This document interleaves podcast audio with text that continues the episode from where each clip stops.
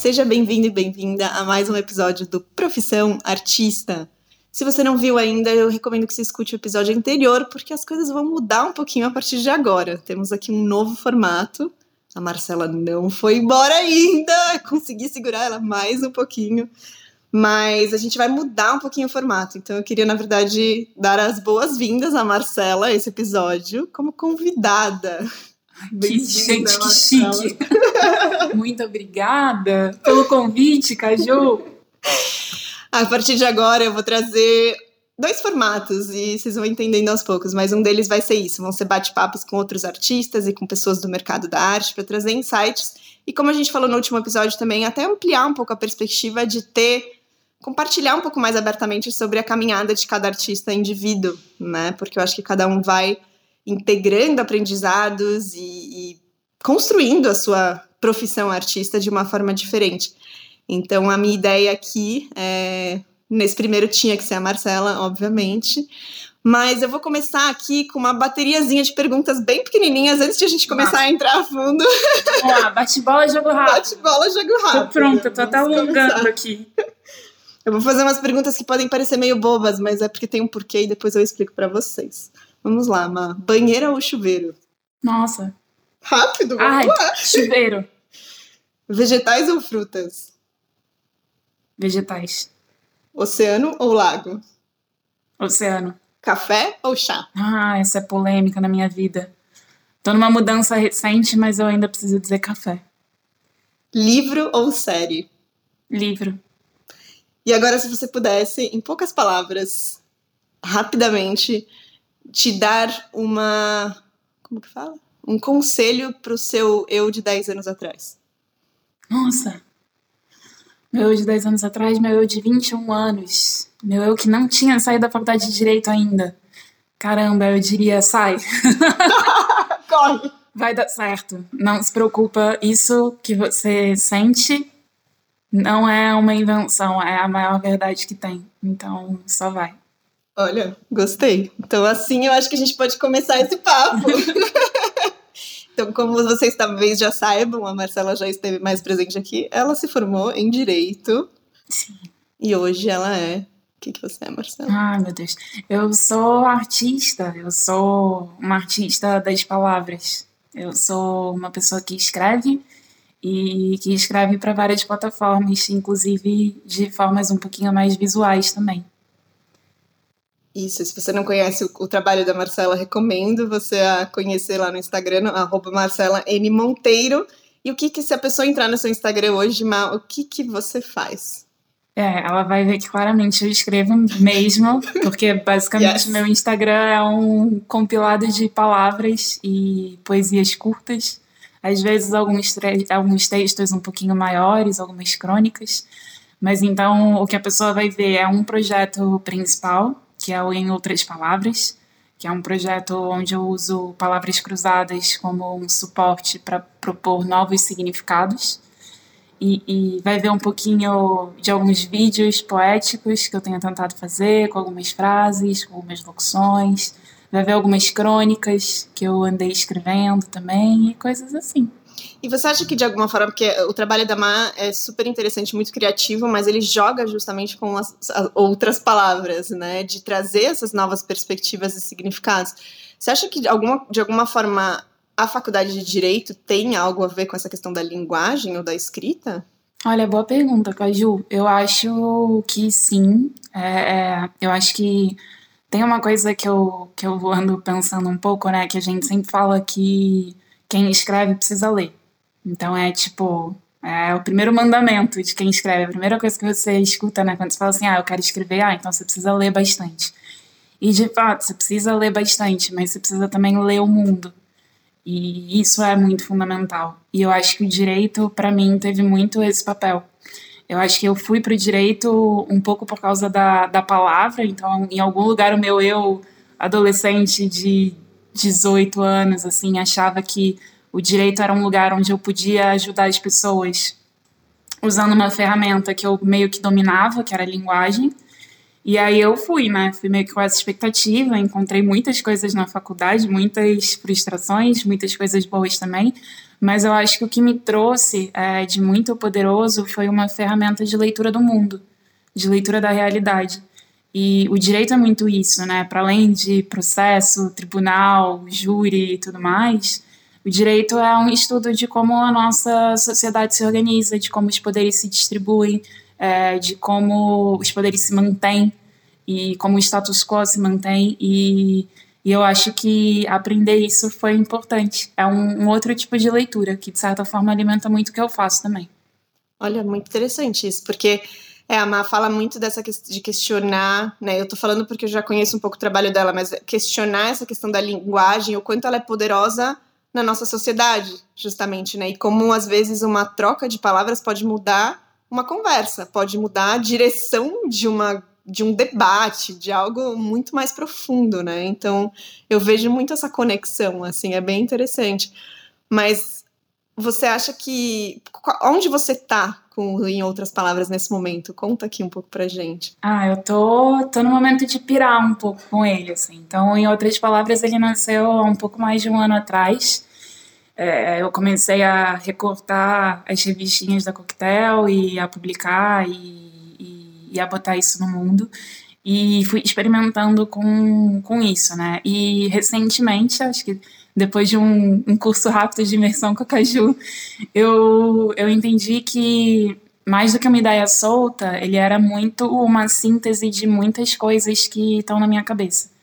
Então, ele é uma série por si só, que eu já experimentei e tenho, vou continuar experimentando com ela, mas eu entendi que tinham várias outras coisas ali por trás, vários estímulos, várias questões, várias dúvidas, vários temas que me interessam muito, que tem a ver com a linguagem, que tem a ver com a comunicação, que tem a ver com a conexão ou a desconexão que acontece entre duas pessoas quando elas não se entendem.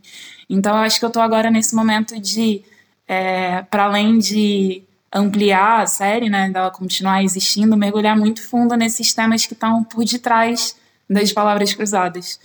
Acho que é bem esse momento, assim, porque eu quero muito que.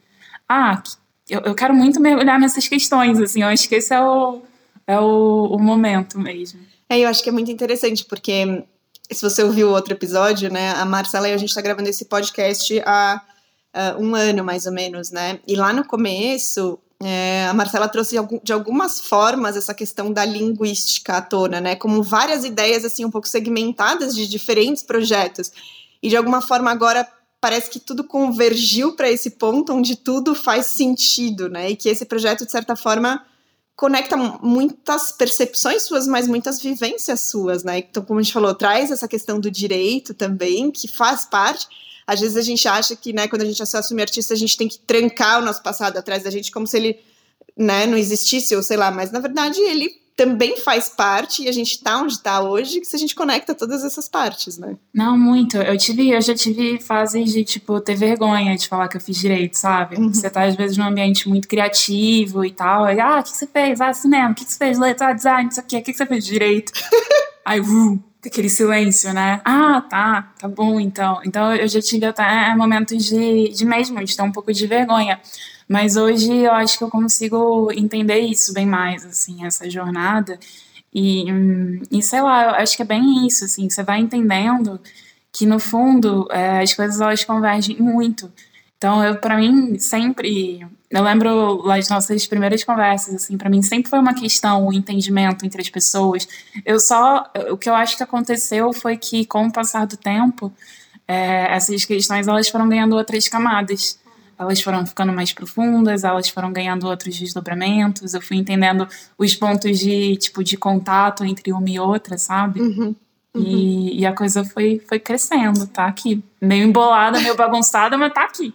Falando embolada e bagunçada, eu acho que é legal a gente trazer, assim, até a realidade né, e na transparência de que existem dificuldades, né? O que, que você sente que nesse projeto, nesse momento, te trava? Tem algo que te trava mais? Ou coisas que você talvez sentiu que você estava indo para um caminho e aí você falou, putz, não, mas talvez seja outra coisa? Assim, alguma dificuldade sua nesse momento? Nossa, várias. Mas é, é, eu acho que nesse projeto específico, do Em Outras Palavras, eu tenho uma, um, um primeiro nó que eu, que eu quero muito desatar, que é a questão de entender o que, que eu preciso estudar dentro desse contexto. Então, eu sou. É, o meu processo. Isso, foi, isso vem de um entendimento do meu processo criativo também. Uhum. Então, uma coisa que eu entendi ao longo do último ano é que eu sou muito analítica. E o meu processo é assim. Então, ele tem uma fase posterior de leveza e flow e inspiração, e as coisas vêm, elas fluem. É quando nasce. Mas para esse momento chegar, eu preciso de um momento prévio de devorar as coisas e de realmente mergulhar fundo no conhecimento. Então, por exemplo, antes de fazer as palavras cruzadas, eu estava muito mergulhada no estudo de um livro do Gianni Rodari que se chama Gramática da Fantasia.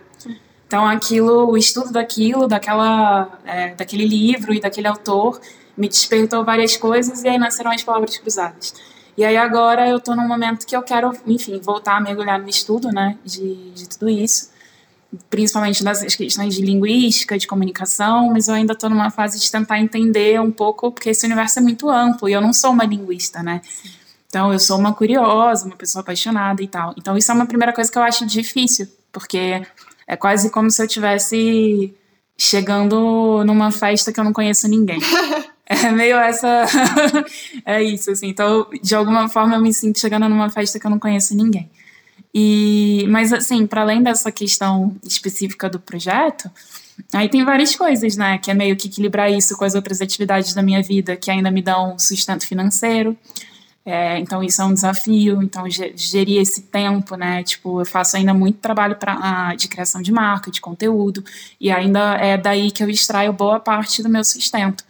Então esse equilíbrio das, das tarefas, assim, é, é um desafio. É, eu acho que eu tenho um desafio também. Ih, a lista saber. Mas é legal isso, porque eu acho que às vezes a gente olha de fora, né? E assim, só um comentário que me veio agora. A gente olha de fora a vida de outro artista e acha que tudo tá um sucesso. E que sim, pode estar, tá, porque a Má tá num momento de sucesso, na minha opinião, em relação às palavras. Cara, ela tá vendo várias conexões e tá fazendo o negócio acontecer. Para mim, isso já é um sucesso. Né? Ela se movimentou, ela saiu da estagnação do congelamento e fez o negócio acontecer. Tem desafios? Tem. E eu acho que isso traz para a realidade, sabe? Todos nós temos os nossos desafios e a gente tem que integrar. E eu acho que isso é muito interessante do seu momento, que você falou também, dessa divisão do tempo, né? De que os dois são importantes. Né? Um é muito importante para nutrir do seu eu, eu artista, desse propósito de projeto de vida que você tem aí, do seu eu artista que precisa se expressar, mas a realidade de que para fazer aquilo acontecer você precisa ganhar dinheiro né? E para isso você tem que se organizar e organizar o tempo nas suas duas prioridades. Não, total, é bem isso. E, é aquilo de também entender que talvez durante um tempo não dá para operar no ideal, né? Tava falando isso também hoje pra Caju. Falei, pô, o jeito que eu mais gosto de trabalhar é tirar uma semana, mergulhar de cabeça numa coisa só, e aí pronto. Mas nesse estágio que eu tô da vida, em que eu preciso, tipo, ganhar grana num lugar e investir tempo em outro, esse cenário ideal ele não existe. Então, ok, tipo, dentro do que eu tenho na minha mão, é, o, quão, o, o que, que eu consigo fazer que seja mais próximo desse ideal? É bloquear uma manhã, talvez, sabe? Não vou conseguir fazer a semana inteira, vou ter que. Então é, é meio me girar pratinhos, assim. E, e às vezes é um pouco. É uma luta interna, né? De tipo, você quer muito priorizar uma coisa, mas você vai ter que ir um pouco mais devagar nesse, nesse momento porque é isso, porque a vida demanda, né? Exato. tipo, a vida demanda e a gente precisa dar conta, mas é, isso não é. E, e, como é isso, né? Não é abrir mão da ideia. Exato. Por causa disso, né? Não é falar assim, ah, então, então deixa, então eu desisto. Não, ao contrário, peraí, deixa eu ver o que, que eu consigo fazer. É, eu acho que assumir isso de que é uma fase, né? Porque a partir do momento que você dedica um tempo a esse projeto, eventualmente ele pode ser a sua fonte de renda. Ele ainda não é, mas ele pode ser e ele vai ser, eu tenho certeza disso. Mas é importante a gente também, às vezes, segurar a ansiedade. Sim, nossa, muito. Porque às vezes a nossa mania é tipo, vou falar feio aqui, mas foda-se, joga tudo pro ar e tipo, calma, gente, vamos pensar estrategicamente né? E esse pé no chão, ele é muito importante, porque às vezes quando a gente entra nessa questão da arte, a gente está mexendo muito com o emocional e às vezes entra impulsividade e ansiedade. E isso às vezes em vez de ajudar, pode atrapalhar, né? Então, pensar estrategicamente está tudo bem amar ter uma fonte de renda de algo que ela já é conhecida no mercado, que ela já construiu, e honrar até essa construção que ela teve, né? E de que não separa a missão dela. Né? Na verdade, uma coisa nutre a outra. E ela só pode dedicar esse tempo e talvez e a construção desse projeto porque ela tem esse outro lado. Né? Então é acolher isso também. Acho que às vezes a gente tem mania de querer isso separar e ser impulsivo e não sei o quê. E não, tá tudo bem.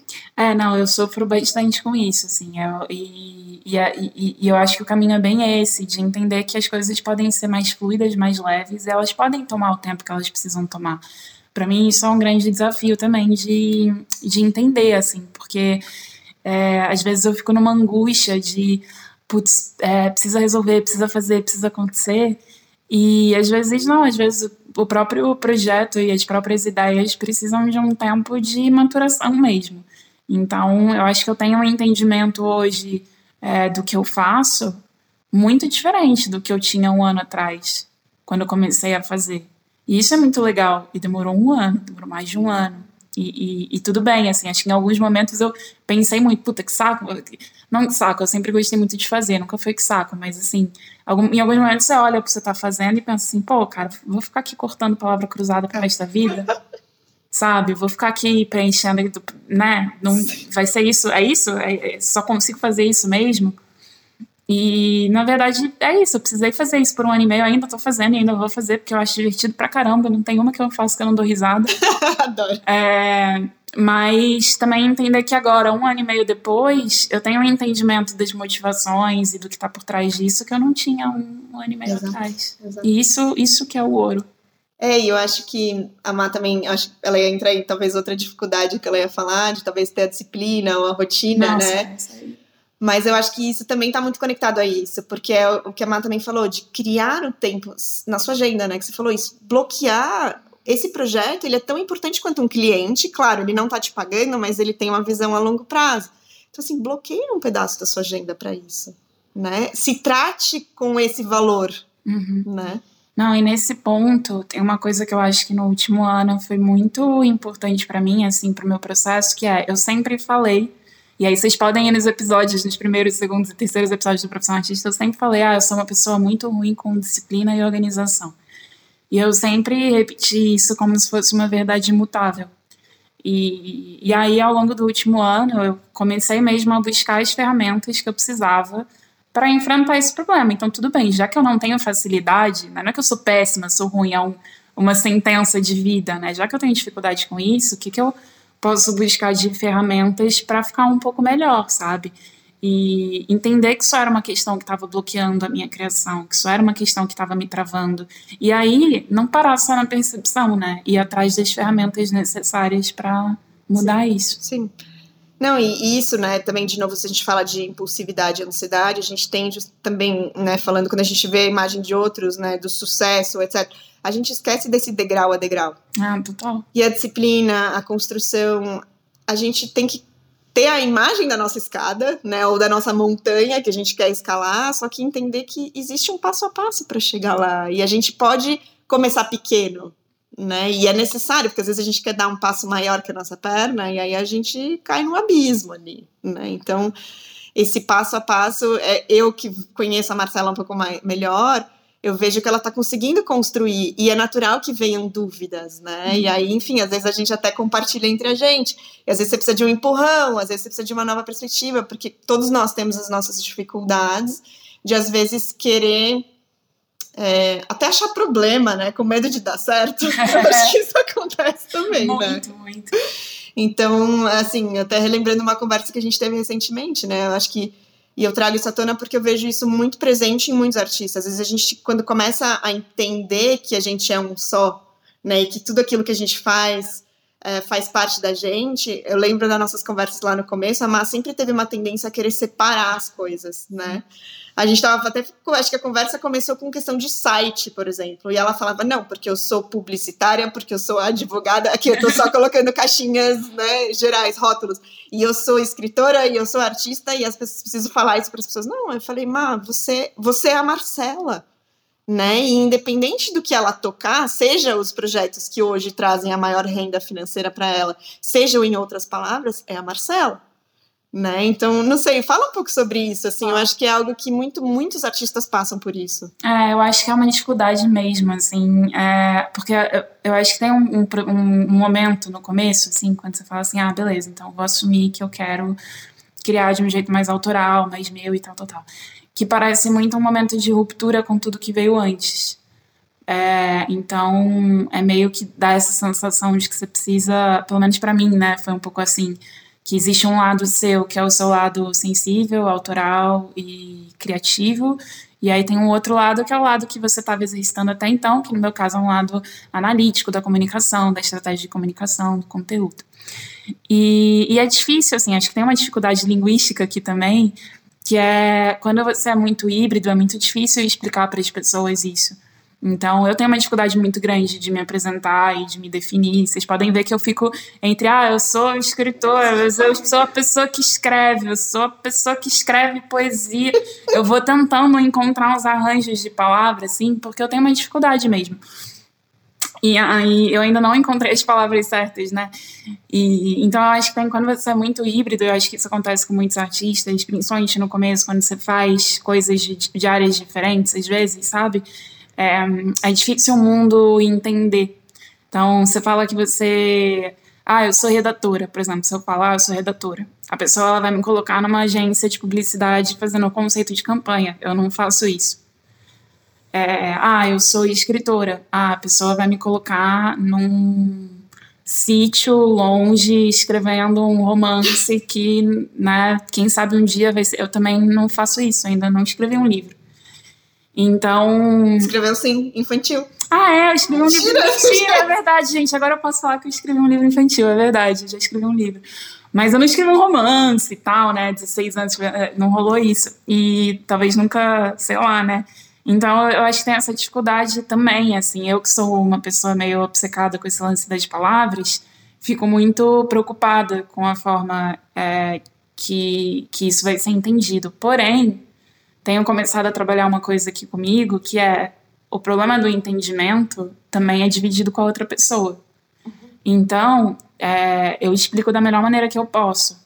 Se a outra pessoa não está disposta a entender, então aí não há o que eu não há o que eu fale, não há escolha de palavras que, enfim, seja capaz de colocar isso na cabeça dela.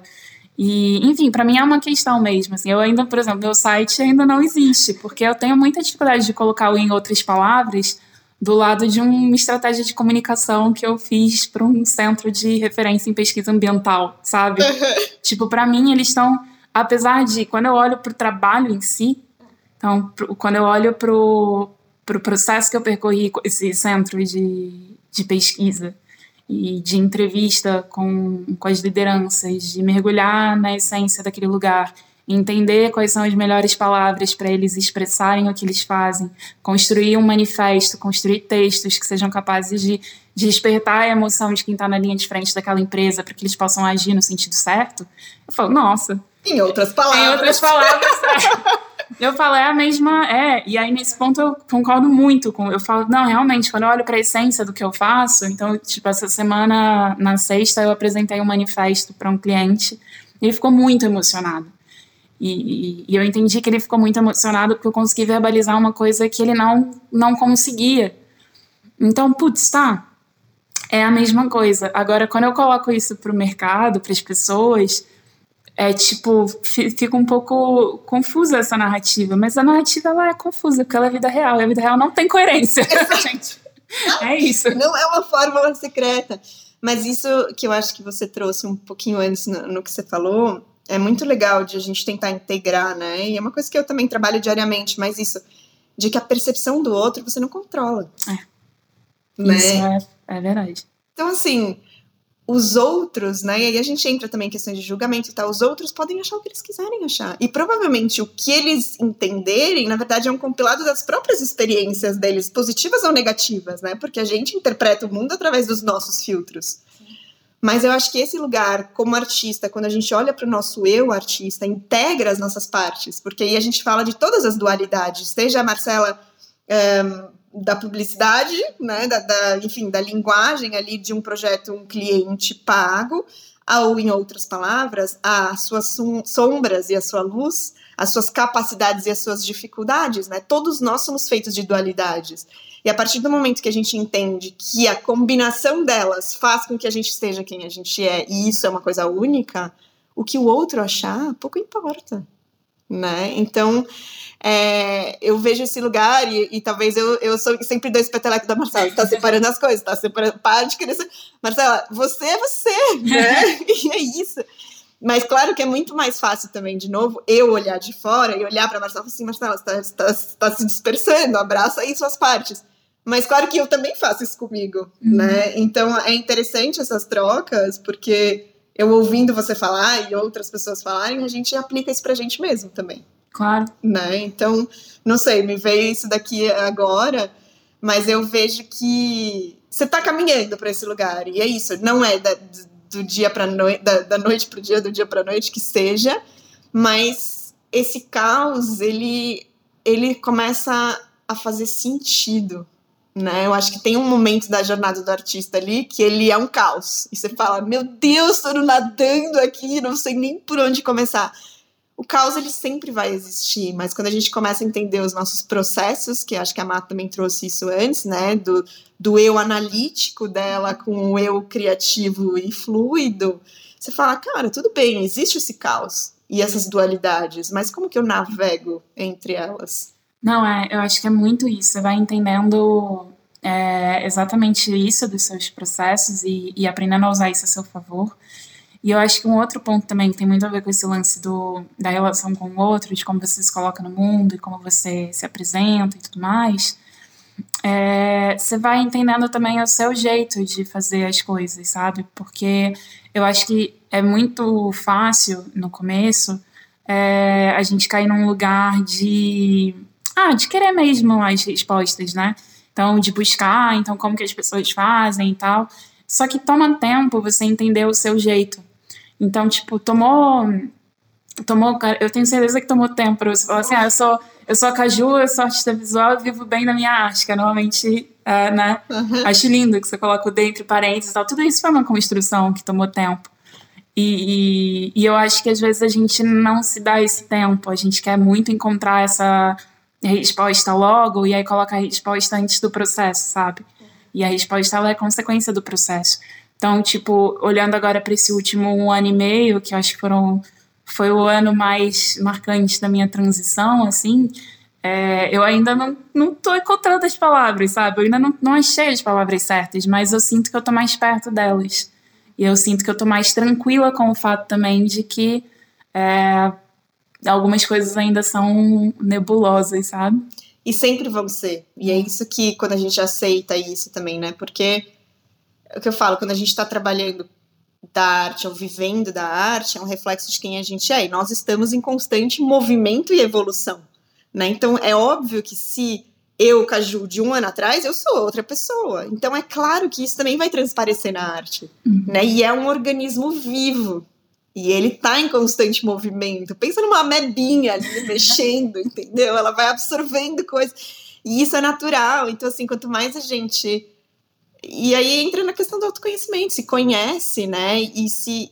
É isso, essa, essa meba constante se mexendo, ela se torna mais serena né? E não é, não quer dizer que você não vai questionar, que você não vai ter dúvidas, que você não vai ter dificuldades e que você vai achar que está caindo ali no vazio e falar, meu Deus, cadê meu paraquedas? Alguém me segura? Mas eu acho que é bonito isso, de, de com certeza, assim, esse um ano e meio, um ano, um ano e meio seu foi muito marcante, e para mim também. Eu acho que todo ano é marcante. Isso que eu venho aprendendo, assim. Quando você para e pensa e fala, nossa, o que, que eu vivi nesse último mês, né? E quando você começa a parar para pensar nisso, eu acho que também é difícil colocar em palavras o, o, quanto esse sentimento também se transparece na sua arte, independente do que ela é.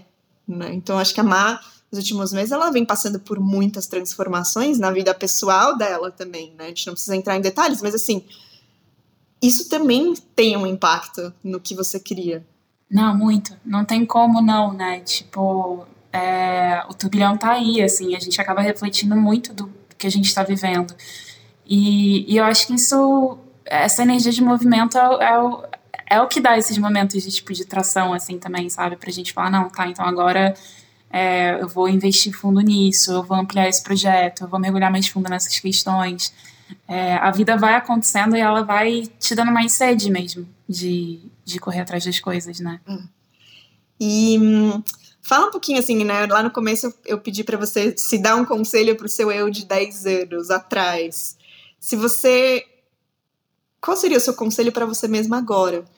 Nossa. Assim, o que que você sabe? Porque às vezes é isso, a gente é muito cruel com a gente mesmo, né? Uhum. E quando a gente olha para nós para trás, é isso, se você percebe, a Má falou, ela encorajou. Você, você encorajou a sua, sua Marcela de 10 anos atrás É. a saltar, tipo, sai, sai desse lugar. O que que você falaria para você hoje? Nossa, tem uma frase, eu. Que é uma frase minha pra mim mesma, né? Que coisa.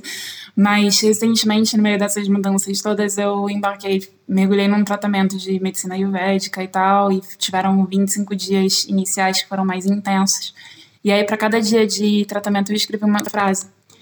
E uma dessas frases é uma frase que tem vindo muito na minha cabeça, assim, que é, é mais fácil sonhar em movimento. Olha, Então é mais fácil sonhar em movimento. Eu tenho uma tendência à, à melancolia, à contemplação, a ficar assim, sabe, cobertinha com, com os meus pensamentos, com as minhas angústias, com as minhas alegrias, com tudo, assim. E, e eu tenho percebido que isso me leva facilmente para um lugar de paralisia. Hum. E esse lugar é um lugar que tem o seu valor, mas eu não quero ele para agora. Eu acho que eu preciso aprender a sair um pouco dele. Então, para mim, acho que o conselho é: Marcela, não esquece que é mais fácil sonhar em movimento. Então, vai mexendo, vai fazendo as coisas no ritmo que dá, né? Não é sonhar correndo. Não é Marcela, é mais fácil sonhar correndo. Não é isso. É Marcela, é mais fácil sonhar em movimento. Então, um pouquinho, cada dia, se mexe, vai fazendo e vai sonhando, vai fazendo e vai sonhando que que aí as coisas vão, vão rolar. Eu acho que esse é o conselho que eu me daria agora.